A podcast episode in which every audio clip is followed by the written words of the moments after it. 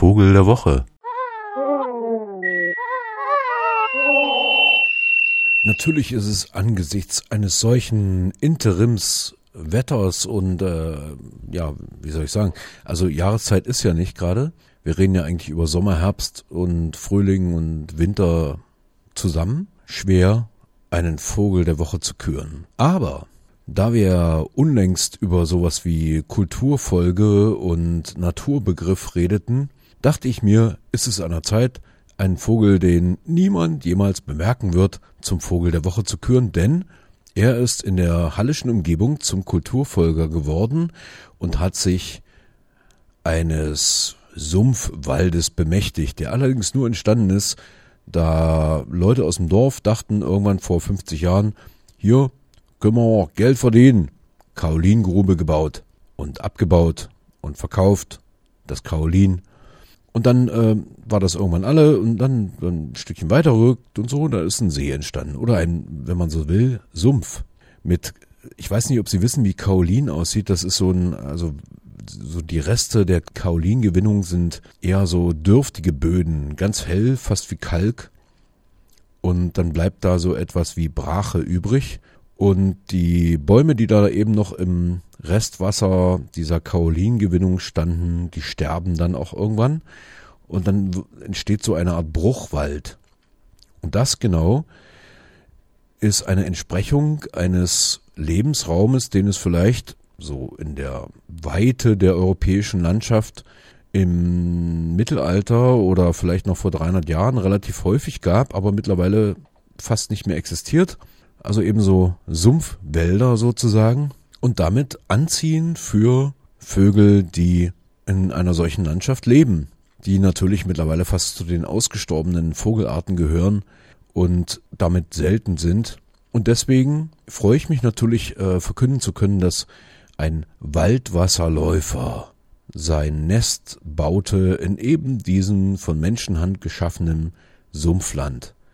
Also vor 200 Jahren noch haben sie alle Sümpfe trocken gelegt und äh, die Eroberung der Natur gefeiert.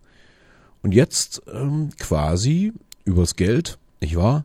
Neue Sumpflandschaften geschaffen. Und da kommt er an, der kleine Waldwasserläufer. Oben schwarzbraun, unten weiß, bisschen gesprenkelt. Ansonsten eben genau das, was man sich unter Waldwasserläufer vorstellt. Also ein Wasserläufer, ein, eine Limikole, ein Strandläufer, ein Sumpfläufer, ein Vogel, der nach nichts aussieht, mit langem Schnabel im Schlick stochert, etwa drosselgroß und trotzdem liebenswürdig, allemal, weil er so extrem laut sein Dasein bekundet, wenn er denn da ist. Ja, und deswegen bin ich auch auf, auf ihn aufmerksam geworden. Also er erscheint schon mal zur Zugzeit irgendwo so an binnenländischen Gewässern. Da kann man die Waldwasserläufer schon immer mal sehen.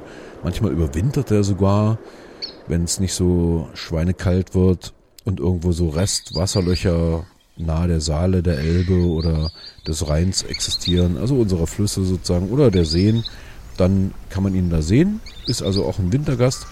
Aber zur Brutzeit, naja, das ist dann schon eher eine Sensation, wenn der Waldwasserläufer sich entscheidet, seine Jungen hier aufzuziehen und so konnte ich unlängst, also sprich am Samstag des Nachts, diese Töne hier aufnehmen. Und das ist dann schon eher sowas wie Balz. Oder beziehungsweise machen sie eben nur da, wo sie sind. Brüten, ihre Nester haben, ihre Jungen aufziehen.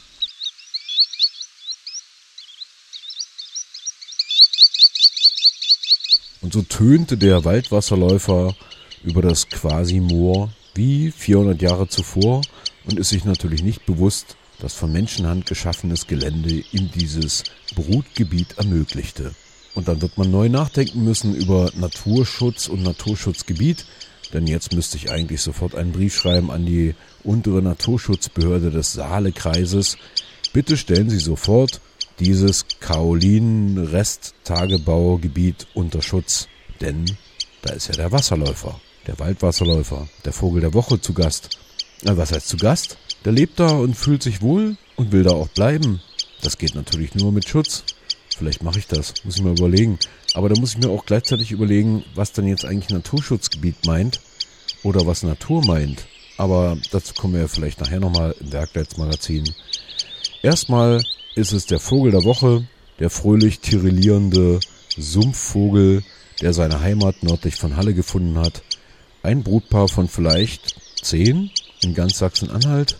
Nahe der Elbe gibt's ja noch so ein paar. Und damit lasst uns Sümpfe schaffen. Schöne Woche noch. Vogel der Woche.